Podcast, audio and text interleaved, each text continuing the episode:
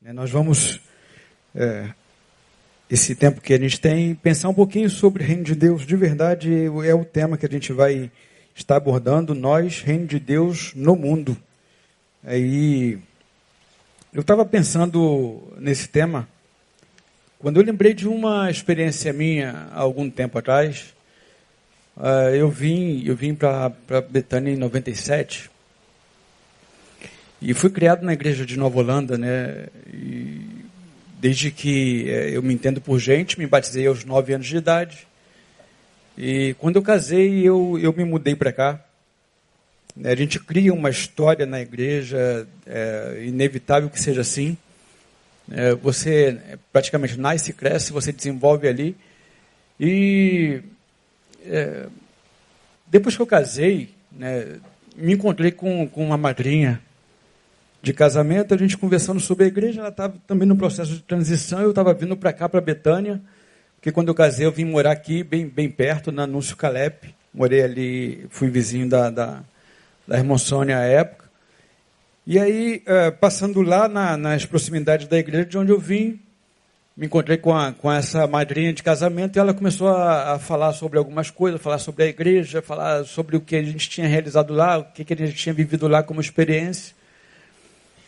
E eu muito empolgado, porque quando você muda, né, Betânia, quem, quem faz essa transição sabe, sente. Né, embora eu tenha conhecido o pastor Neil uh, há muito tempo, porque ele foi meu pastor lá em Nova Holanda, mas eu vim, eu vim para Betânia mais por intermédio do Vinícius. Né, Vinícius, eu me encontrei com Vinícius no, no, no Seminário do Sul. Vinícius é, é de Betânia mais tempo que eu, né, pastor Vinícius.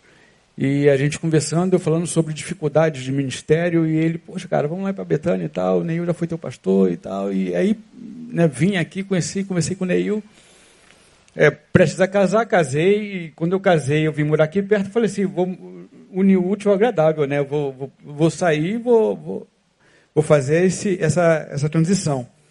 Então, mas aí, nessa transição, eu, eu encontrei com, com essa madrinha de casamento, recém-casado, Casei em setembro, isso era mais ou menos dezembro.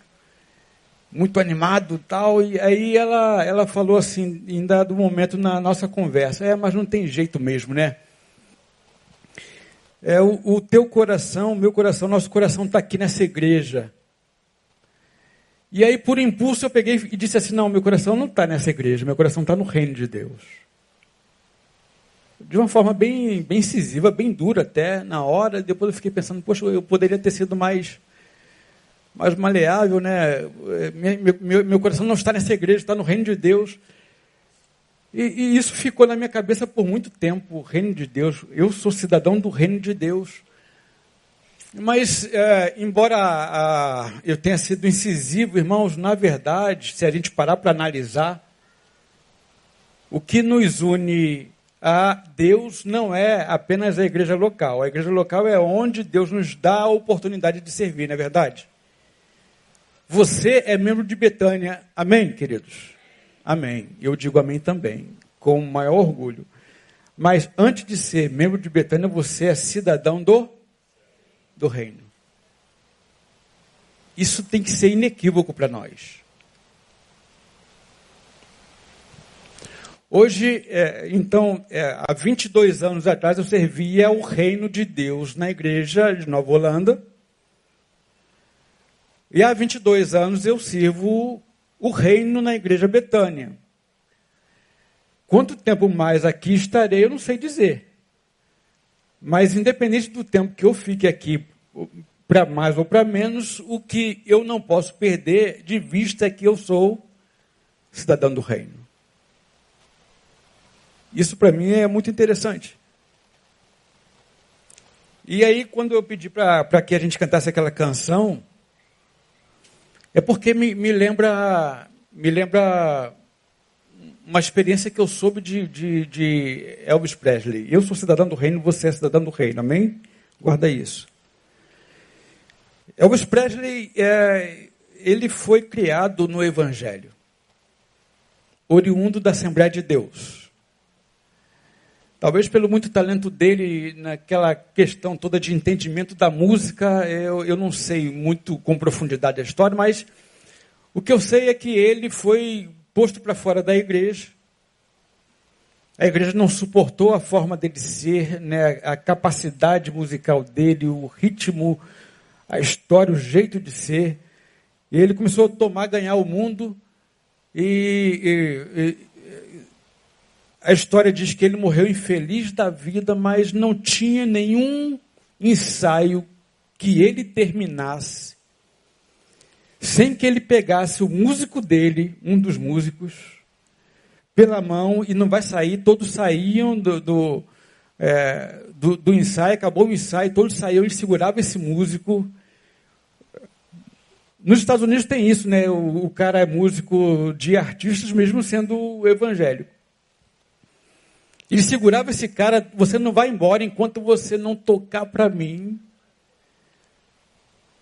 essa canção. E ele ficava, eu, vendo essa imagem, ele ficava calado, ele não esboçava reação, ele não falava, não cantava junto, mas ele só ficava viajando enquanto esse músico tocava. Há um doce espírito aqui. E eu sei que é o Espírito de Deus.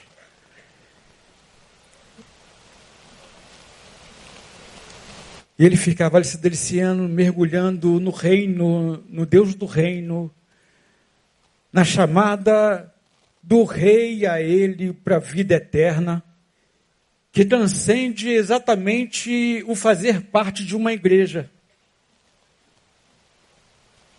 O fato de nós termos o nosso nome no hall de membros de uma igreja não determina que nós somos cidadãos do reino.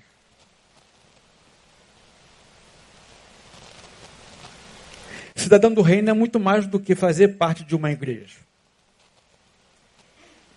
E aí a consciência dele era tão tomada por isso, por essa questão, que em um show dele abriu-se em dado momento uma faixa. Elvis é o rei. Ele para imediatamente e diz: Jesus Cristo é o rei. Então, nós somos cidadãos do reino e o reino de um rei determinado. Um rei que a gente chama de Jesus. Jesus é o rei, amém, queridos? Ele é o rei da glória.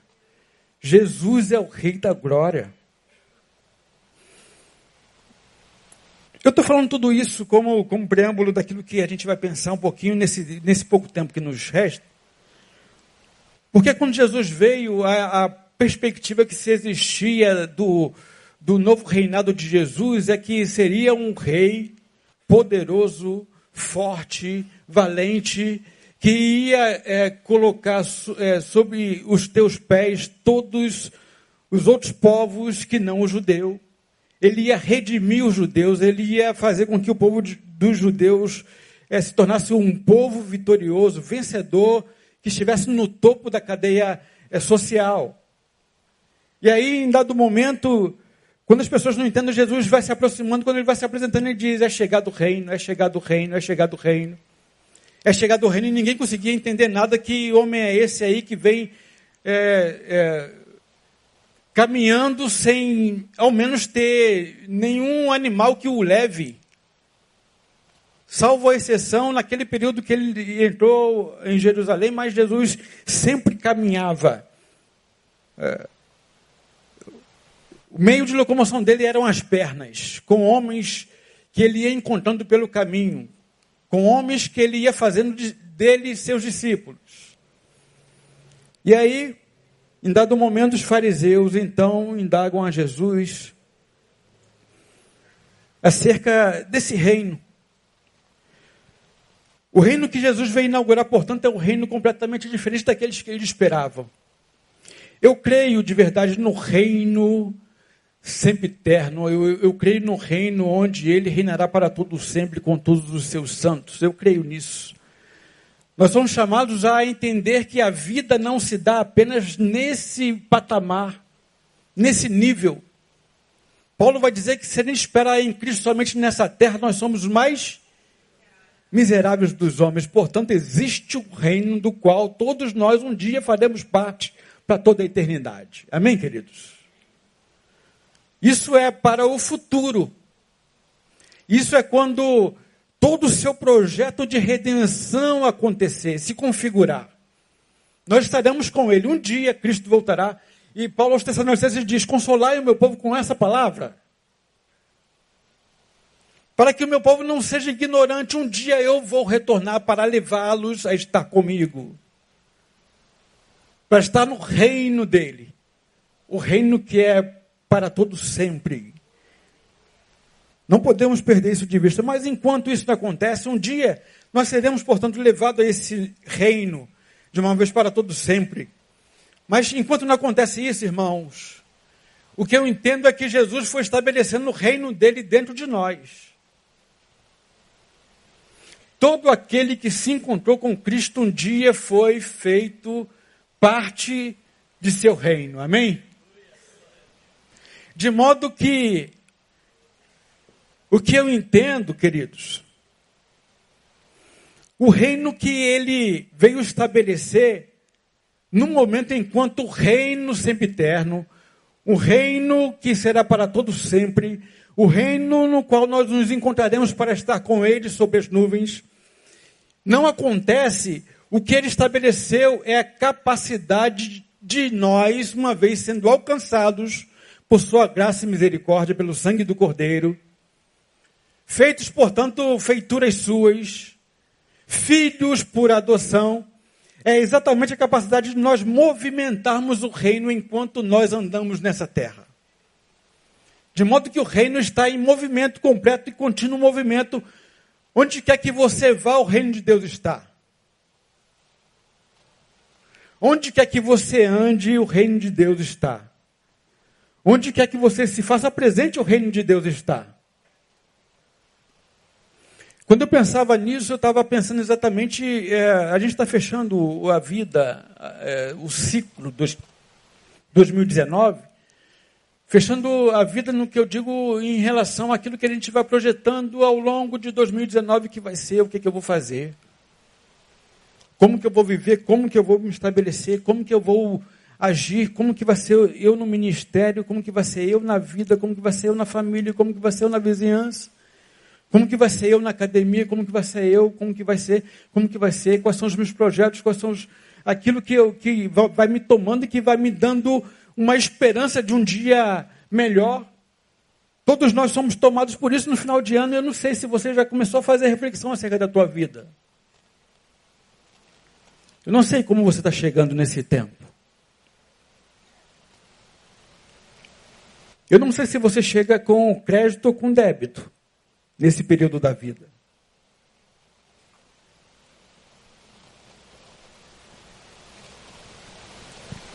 O que eu sei é que Jesus vai ensinando para nós que o reino de Deus ele vai se dando exatamente naquilo que a gente vai vivendo nos relacionamentos, nas relações interpessoais múltiplas da nossa existência.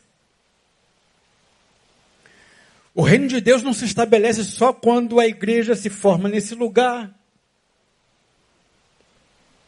O reino de Deus não se estabelece quando a gente está reunidos em culto. Mas Jesus vai dizer para a gente em alguns textos bíblicos. Não passei nada desse, disso para o painel, mas é, pode me ajudar, não é tão difícil. Mateus 13, 24, Jesus vai, vai, vai dizendo para a gente em alguns versículos que eu só vou passar assim, ó. Jesus vai dizer no Mateus 13, 24, a um homem que semeou o reino de Deus é semelhante ao homem que semeou boa semente no seu campo. Aí no, no verso 33, Jesus vai ensinar, num outro episódio, vai dizer: o reino, de, o reino dos céus é semelhante ao fermento que uma mulher tomou, misturou com três medidas de farinha. Olha só, ele está falando da, dos afazeres do dia a dia. O homem que tinha um campo e que é, fazia do campo uh, algo que fosse depois produtivo com uma boa semente. Ele plantava boa semente. Que tipo de semente a gente vai plantando? Aí ele vai dizendo: o, o reino de, dos céus, no outro episódio, é semelhante ao fermento que uma mulher tomou. Está falando uma mulher que está cozinhando, uma mulher que está preparando o alimento. Uma mulher que, portanto, está é, servindo a Deus enquanto cozinha. Olha agora mais Mateus 13, 47. O que, que ele vai dizer? Igualmente, o reino dos céus é semelhante a uma rede lançada ao mar. Está falando de homens pescadores que apanhou toda espécie de peixe. Ele está falando da labuta do dia a dia. Ele está falando do emprego que se sai todo dia de manhã para ir trabalhar e que muitas vezes, em função de não termos a ideia de que isso é reino de Deus, a gente vai de qualquer maneira reclamando da vida porque ganha pouco. Jesus está dizendo: quando você sai para trabalhar, você está vivendo o reino de Deus, porque o reino de Deus vai se dando na manifestação de seus filhos, na prática da vida. Aí, Mateus 20, no verso 1, ele fala outra forma. Mateus 20, verso 1. Porque o reino dos céus é semelhante a um homem proprietário que saiu de madrugada a contratar trabalhadores para a sua vinha. Olha que ele está falando agora não só de trabalhadores, mas aqueles que empregam os trabalhadores. Está falando dos empresários. Quando você contrata alguém e você busca da melhor maneira possível ser alguém honesto na contratação, quando você dá os direitos que o teu empregado tem, quando você não faz falcatruas para ganhar ou para deixar de pagar algumas taxas, ele está falando o reino dos céus é aquele homem que cumpre com os teus compromissos. Quando você é empresário, portanto, abençoa alguém de forma digna, você está vivendo, expandindo, mostrando, apresentando, fazendo brilhar o reino dos céus. Mateus 22, 2, ele vai ensinar também Jesus, tudo palavra de Jesus, irmãos. O reino dos céus é semelhante a um rei que celebrou as bodas de seu filho. E para finalizar, Marcos 4, 26, ele vai dizer: O homem que lançou a semente sobre a terra. Nós já falamos um pouco sobre esse em Mateus, mas é um pouco diferente, mas a ideia é exatamente a mesma.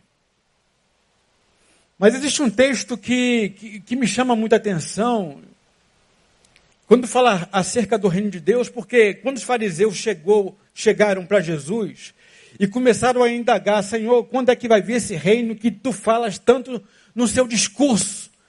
Eles não conseguiam compreender o que é que Jesus estava ensinando e queria ensinar para eles. Eles perguntam, quando que vai vir o Senhor? Esse reino, quando que se dará esse reino? E aí é exatamente o texto de Lucas 17, 20 e 21.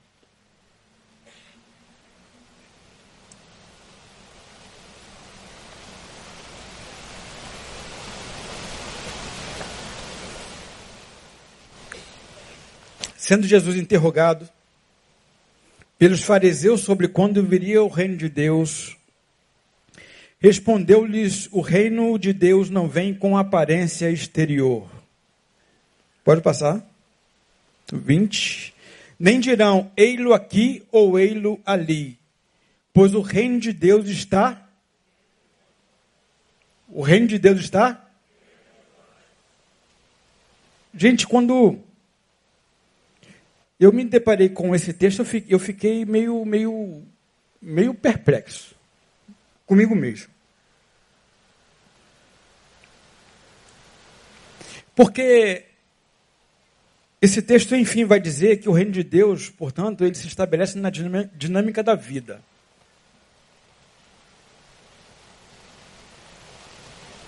O reino de Deus, ele não se manifesta, como eu falei, quando você está aqui, mas quando você sai daqui e vive aquilo que você ouviu. Se eu fosse pensar, portanto, e eu pensei comigo, avaliando a minha vida, aquilo que eu, eu propus para mim ao longo desse tempo, e você é levado a pensar também, a partir da minha reflexão da minha fala, quando Jesus olha para você, olha para você, e aí ele não está falando para a Igreja Batista Betânia, porque quando a gente pensa na Igreja Batista Betânia e a gente está nesse projeto todo social, muito bonito, projetos que, que abençoam muitas vidas, projetos que, que alcançam lugares onde você talvez sozinho não alcançaria. A instituição é forte para que isso se dê, para que se torne uma realidade, isso é verdade. Quando a gente faz através da, do nome da instituição, do ICV, por exemplo, o alcance, o poder de alcance é muito, muito, muito infinitamente maior. As nossas atividades a gente vai chegar e a gente vai poder dizer: nós cumprimos o calendário eclesiástico do início ao fim. Institucionalmente falando, é assim que acontece, porque existe um calendário que vai determinando quais serão as nossas atividades, onde é que a gente vai viajar, onde que vai ser o retiro de casais, onde vai ser o retiro das mulheres, onde vai ser o retiro dos homens, onde vai ser a viagem missionária, a gente vai lá para fazer a viagem missionária, onde que vai ser, onde que vai ser, onde que vai ser. E a gente, depois de tudo isso completado, tudo isso é, realizado, a gente diz, ufa, completei todas as atividades propostas para esse ano, como Igreja Batista Betânia, sim. Mas se eu perguntasse para você, você é indivíduo, João, José, Fernando, Maria, Joaquina, Teresa, você, você, você. Se você se depara com essa palavra de Jesus, quando ele, interrogado, diz o reino de Deus, ele não está na aparência exterior, ele não está no templo, ele não está nas vestimentas, ele não está naquilo que você coloca como adorno, ele não está no tipo de camisa que você usa, da saia curta ou longa que você usa, da calça comprida que você usa. Não, não, não, não. O reino de Deus, Deus não trabalha exatamente desse jeito com os homens. O reino de Deus não se estabelece naquilo que se parece ser. O reino de Deus não, não se prende nos sorrisos múltiplos que muitas vezes aqui dentro a gente é, exala no ambiente. O reino de Deus não se dá exatamente pelos abraços que muitas vezes acontecem quando o dirigente diz que deve ser dado. Não é pela aparência. Jesus não, nos, não se relaciona com a gente assim. Mas Jesus está falando que o reino de Deus está dentro de você. E que tipo de reino, portanto, você exala na sua vida? O que Jesus está dizendo aqui, portanto, queridos, é uma responsabilidade que ele, ele tira da instituição. Uma responsabilidade que é, geralmente a gente coloca na instituição, Jesus está tirando. Como é a sua vida sem os afazeres da Igreja Batista Betânia?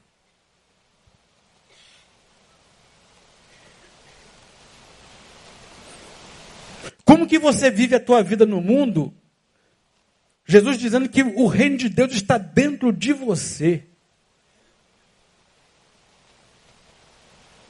Que tipo de reino é manifestado onde os teus pés te levam?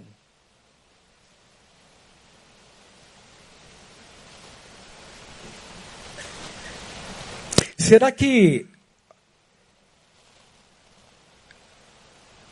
Você é alguém que de fato faz diferença a partir daquilo que você tem dentro?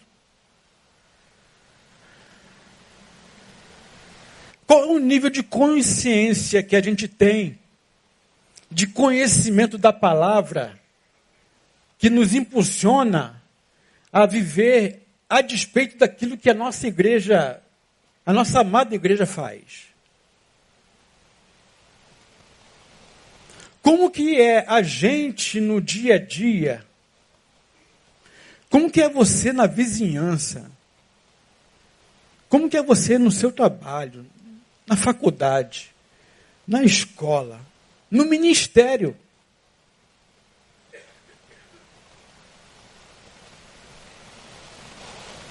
O que você tem para ofertar ao Senhor de verdade?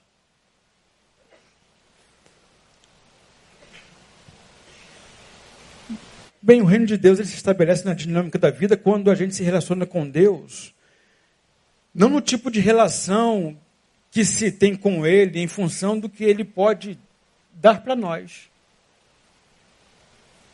Porque o primeiro momento, no momento da, da, da, daquela fase inicial, do nascimento, do novo nascimento, o que traz geralmente a, a, a maioria de nós a Jesus são as dores. Já viu aquela, aquele jargão? Não vem pelo amor, vem pela dor. Né? E a maioria de nós é trazido pela dor, porque se dependesse da nossa vontade própria, única, exclusiva, se não houvesse sofrimento, a gente estaria longe. A gente vem pela dor. E a gente vem pela dor porque a gente quer tirar de nós a dor. Quem que pode tirar a dor? Já fui ali, já fui acolá, já fui lá, já fui, já fui em tudo quanto é lugar, não tirei. Então eu vou em quem? Vou em. Nesse Jesus aí. No primeiro momento é até. É mistério que seja assim. Pelo neófito que é, pela consciência que não se tem. Mas depois de algum tempo parece que isso vai virando uh, algo cristalizado em nós. A gente só se relaciona com Deus exatamente por aquilo que Ele pode dar. E aí Paulo vai dizer aos romanos: o reino de Deus não é comida nem bebida, mas é alegria, gozo e paz no Espírito Santo. É o modo de vida. É o entendimento que a gente tem do reino de Deus, que não somente se dá ou se estabelece a partir daquilo que a gente tem dele. O reino de Deus, portanto, ele é a dinâmica da vida quando a gente se relaciona com Deus, não somente por aquilo que a gente pode ter dele, mas em função de cumprir né, a sua vontade em nós, que é sempre boa, perfeita e agradável. O reino de Deus é boa, perfeita e agradável, porque a sua vontade se estabelece em nós. O reino de Deus também, ele é dinâmica de vida quando se relaciona com Deus através de um contato direto e permanente com Ele desenvolvendo intimidade. A intimidade que ele quer estabelecer com a gente não é a intimidade dos domingos e quartas-feiras. Haverá um dia, um tempo, onde nós de verdade não teremos capacidade de congregação. E aí, é, Infelizmente, a gente muitas vezes terceiriza essa parada aqui. Infelizmente, a gente só consegue se relacionar com Deus através da fala do pastor Neil no domingo ou na quarta-feira. Pelo menos tem isso. Pinga para nós alguma coisa. Quando eu digo pinga, é porque Deus tem para nós é, muito mais além do que aquilo que a gente tem. Tem uma canção que diz: é o que a gente tem, não passa de gotas diante daquilo que podes e queres fazer. Deus quer derramar sobre nós a balde, irmão. De fonte inesgotável, mas tudo que a gente tem só se dá exatamente quando a gente está aqui ouvindo, de preferência, o pastor Neil. Nós terceirizamos a capacidade de procura de busca. E Jesus está dizendo aqui que o reino de Deus, não, não, não, não é isso, não é o ajuntamento, não é na congregação. O reino que eu quero estabelecer em você é a intimidade que eu quero ter com você especificamente. Aí o salmista vai dizer: Escondi a tua palavra no meu coração para não pecar contra ti. Ele entende o salmista que haverá um dia, o dia mau. E quando ele diz que escondi é porque eu tenho da onde tirar, sacar. A palavra que vai me sustentar no dia mal é exatamente a palavra que eu tenho dentro de mim. Não é a palavra da verdade que sai da boca de alguém, mas é a verdade que hoje foi estabelecida pela palavra do Espírito Santo de Deus.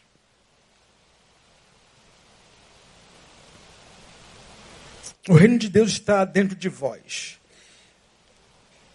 Só é possível ter reino de Deus dentro de nós quando a gente se relaciona com esse Deus que estabelece a partir da intimidade no quarto. Quando eu de verdade vou é, perceber quem eu sou, quem ele é, eu vou deixá-lo se revelar a mim, revelar a sua vontade. Aí eles não ficam com picuinhas, irmãos. Hoje eu vou, hoje eu não vou. Hoje eu quero, hoje eu não quero. Eu quero desse, não quero daquele.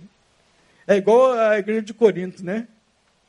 Eu sou de Paulo, eu sou de Paulo. Não, é, eu ouço Efésio, é, eu, eu, Apolo. Não, eu ouço Cefas. Não, eu ouço Paulo. Não, eu ouço. Eu, eu. E a gente vai perdendo a, a percepção de que Jesus está dizendo que o reino de Deus não se dá exatamente naquele que é o instrumento, mas naquele que recebe palavra de vida. No quarto, qual foi a última vez que você entrou no quarto?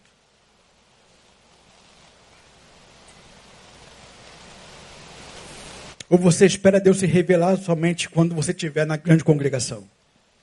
Pensa aí, irmão. O reino de Deus se estabelece na dinâmica da vida quando se relaciona com Deus, não apenas uma relação de paixão, mas de amor de verdade. A paixão é exatamente aquilo que a gente projeta no outro. Pensando nisso, eu, eu cheguei a uma conclusão. Eu, teve um, uma época, nossa, lembra que é, era os apaixonados. Foi uma onda de apaixonados e eu entendo que é pela efusividade pela intensidade do sentimento que nos une àquele que a gente diz que é o alvo da nossa paixão. E houve uma onda de apaixonados por Deus de, de forma tão, tão grande. É, mas é engraçado que essa época passou e muitos apaixonados estão distantes dele. Porque a paixão nada mais é do que uma projeção minha em relação àquilo que parece ser. Quando eu me apaixono por alguém, digo estar apaixonado por alguém, eu não estou apaixonado por aquele alguém que eu digo estar apaixonado. Mas é alguma necessidade minha de perfeição no outro que coaduna com aquilo que eu entendo ser o perfeito para mim. Eu lanço esse entendimento que eu tenho sobre alguém que manifestou alguma característica que, que, que se torna ponto de contato. Aí eu digo, estou apaixonado por fulano ou por fulana. O apaixonado é aquele que, que faz das tripas corações para estar junto, porque quer estar junto, porque meu, meu amado eu não tenho vida, eu, você é o meu respirar, você é meu tudo, você é, você é, você é. Só que com a mesma velocidade com a qual eu me junjo, me uno a essa pessoa que eu digo estar apaixonado, não dura uma tarde de verão com a mesma velocidade, é exatamente aquilo que vai desvanecendo, vai, vai se desfazendo, vai se perdendo. E muitas vezes a nossa relação com Deus não é só na paixão pelo fato de ser uma intensidade, mas é porque eu projeto nele aquilo que eu entendo que ele deve ser. E geralmente, de fato, o Deus que a gente projeta é o Deus com o qual nós nos relacionamos. O que Deus quer, portanto, de nós, irmãos, não é uma relação com Ele na projeção nossa mas naquilo que ele é, ele quer se manifestar. Que tipo de Deus você conhece? O pastor Isaías acabou de, de, trazer um estudo agora, né? O Deus que tem que morrer. Mas que tipo de Deus você conhece? Se eu fosse perguntar para você hoje, qual é o Deus que você serve? O que de Deus você conhece? É aquele que você projetou, que em, algum momento vai se desfazer, ou é o Deus Todo-Poderoso, Criador do céu e da terra, o Alfa e o Ômega, o princípio e o fim? Qual é o Deus que você conhece? Que vai estabelecendo em você o reino de Deus. Correndo indo para o final. O reino de Deus se estabelece na dinâmica da vida. Quando a gente se relaciona com o outro. Não no desrespeito aos sentimentos e características que insisto em querer mudar no outro. Quando eu faço isso é exatamente porque eu sou equivocado em relação ao outro. É que eu penso que geralmente o outro, por ser inferior a mim, eu tenho que mudá-lo, ele tem que ser exatamente do jeito que eu quero. Quem fez o outro foi quem, irmão? Quem fez o outro? Foi Deus. Quem fez o seu pai? Quem fez a sua mãe? Quem fez o seu irmão? Seu filho, sua filha, seus pais, seus, seus amigos. Agora, se Deus fez, como ousas tu querer mudar alguma coisa que Deus fez e tem um potencial fora do comum que Deus deu a ele? Mesmo que ele não desenvolva, não tenha desenvolvido ainda, a potencialidade. Mas a gente, na nossa relação, quer mudá-lo ao, ao nosso formato. Isso acontece o tempo todo nas nossas relações. Principalmente dentro da nossa própria casa. Não há reino de Deus. Reino de Deus se estabelece na dinâmica da vida quando se relaciona com o outro não no apontar e ressaltar apenas as falhas e equívocos dele, deixando as virtudes e acertos sempre em segundo plano. A gente joga lupa nas falhas dos outros, dos equívocos dos outros, no vacilo do outro. E a gente esquece de perceber que o outro também tem virtudes, tem acertos e a gente não consegue mais conceber. Perdemos a capacidade de olhar com o olhar de Cristo que olhava e sentia misericórdia de todos quantos ele olhava. Não temos tido em nós a capacidade de olhar para o outro com misericórdia, com graça, com bondade, com longanimidade, com mansidão. A nossa relação é sempre em função daquilo que a gente pode ter do outro. Será que o reino de Deus é estabelecido quando a nossa relação se dá nessa esfera? Quando eu pensava no meu ano, eu pensava exatamente nessas dimensões da minha vida, da minha existência. Quando foi que eu, em muitos momentos, ao invés de, estar, é, de, de viver pelo reino estabelecido dentro de mim, vivia exatamente desse jeito aqui? Quando eu estou certo o tempo todo numa discussão conjugal. Quando eu quero impor a minha filha, porque afinal de contas eu sou a autoridade máxima aqui, você não pode questionar a minha atitude. Quando a gente vai fazendo, vivendo por picuinhas, nos relacionamentos como amigos, no disse-me-disse. O nosso ano, será que ele foi um ano de homens e mulheres que de fato estabeleceram o reino de Deus? Ou foi homens e mulheres que viveram exatamente desse jeito ignóbil aqui? Desse jeito tão pequeno aqui? É uma reflexão minha, irmãos. Apenas estou compartilhando com os irmãos. O reino de Deus se estabelece na dinâmica da vida quando se relaciona com o outro, não na imposição da minha vontade, acabei de dizer. Na relação interpessoal, nem que para isso, muitas vezes, eu tenho que utilizar da violência. E não é só a violência que a gente muito conhece, a, a, a física.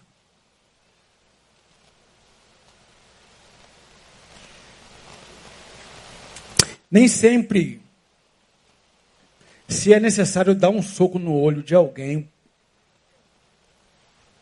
para que a gente deixe marcas indeléveis na vida dessa pessoa a qual a gente ofendeu.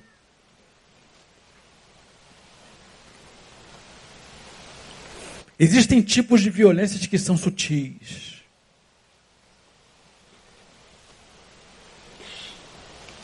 Existe tipo de violências é, como se fosse uma surra de toalha molhada, que machuca, mas não deixa marca física. Quando a gente comete violência psicológica, nos nossos relacionamentos, não é expressão do reino de Deus em nós. Quando a gente comete violência emocional,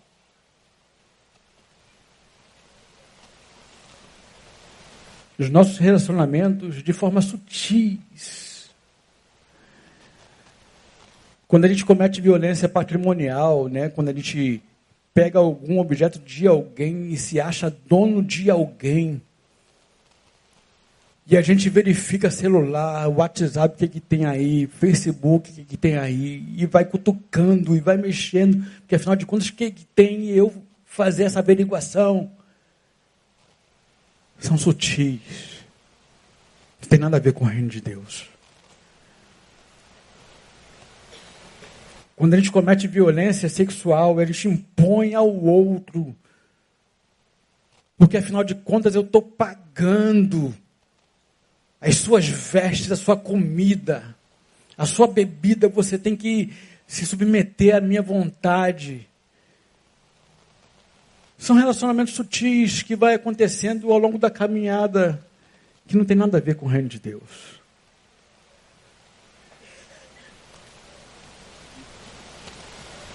Não é tão raro, irmãos, a gente encontrar pelo caminho, nos gabinetes, nos corredores, pessoas sofrendo violências das mais variadas E que necessariamente não são violências físicas.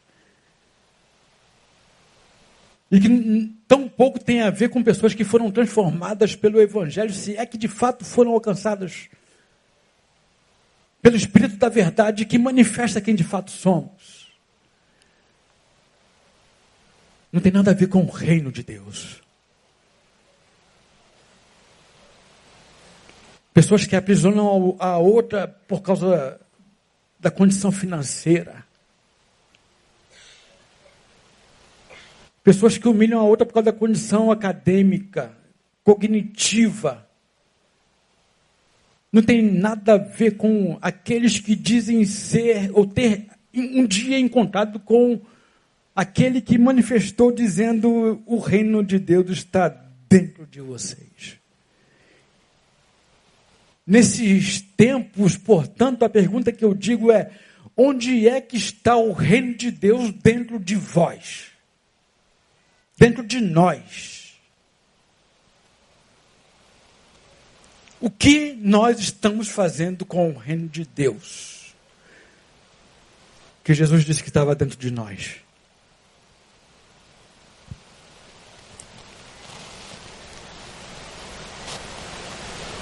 Que fizemos com ele? Onde é que ele foi parar?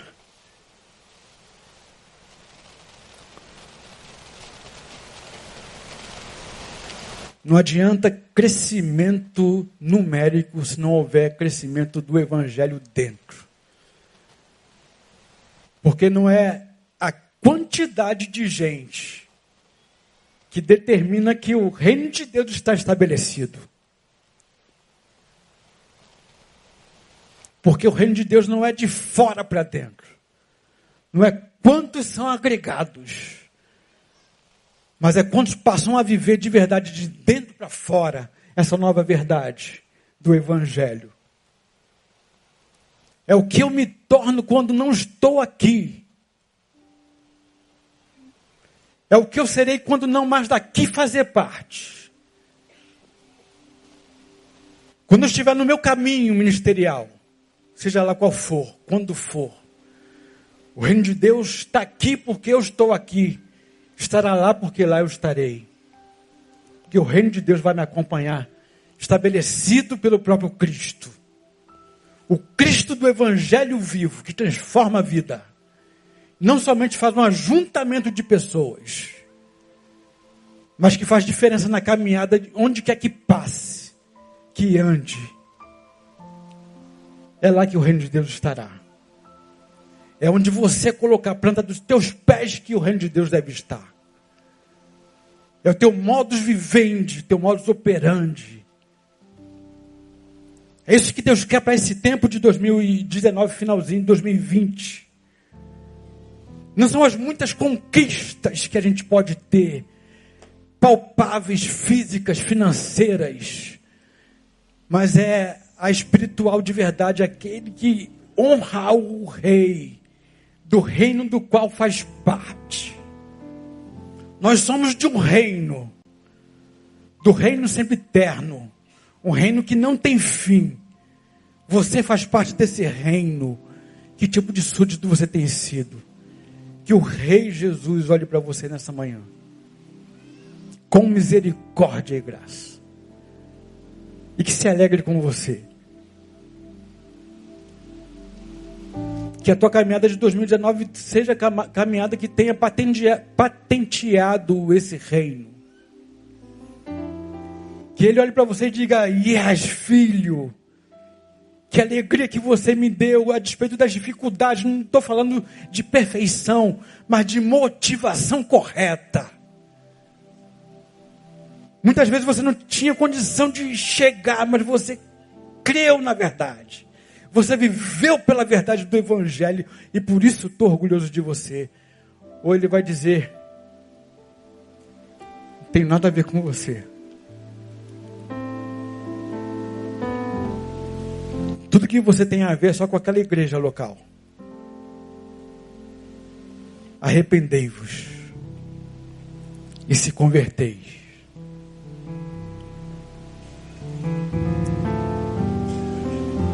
Bem, finalizando. Estamos chegando no final desse ano.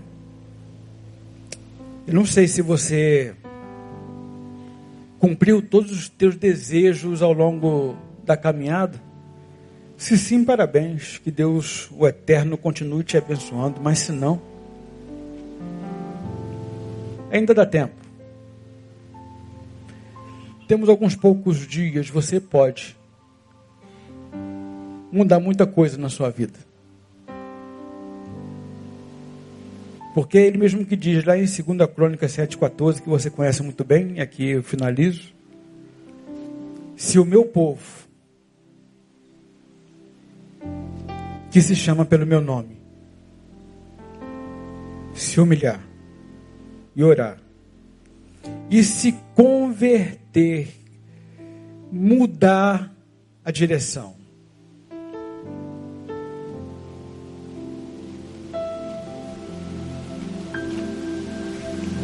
Tropa, meia volta, vou ver.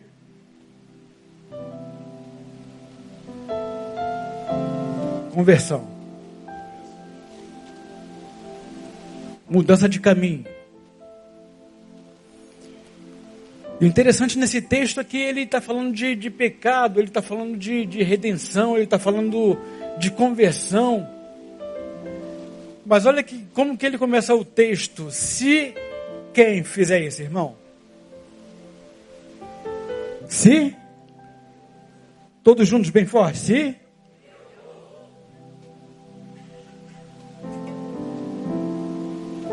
Quem é povo de Deus aqui? Levanta a mão.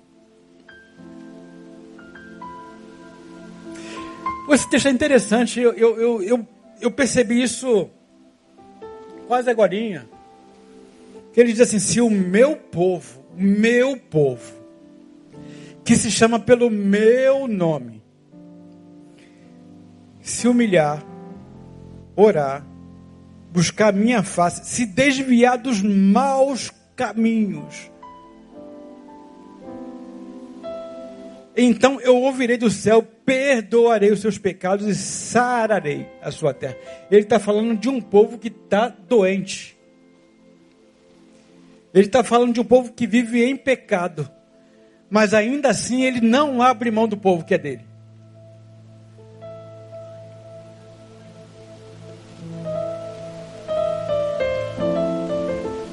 Por isso que eu digo que há tempo para você. Há possibilidade para você, há oportunidade para você. Deus não desiste de você.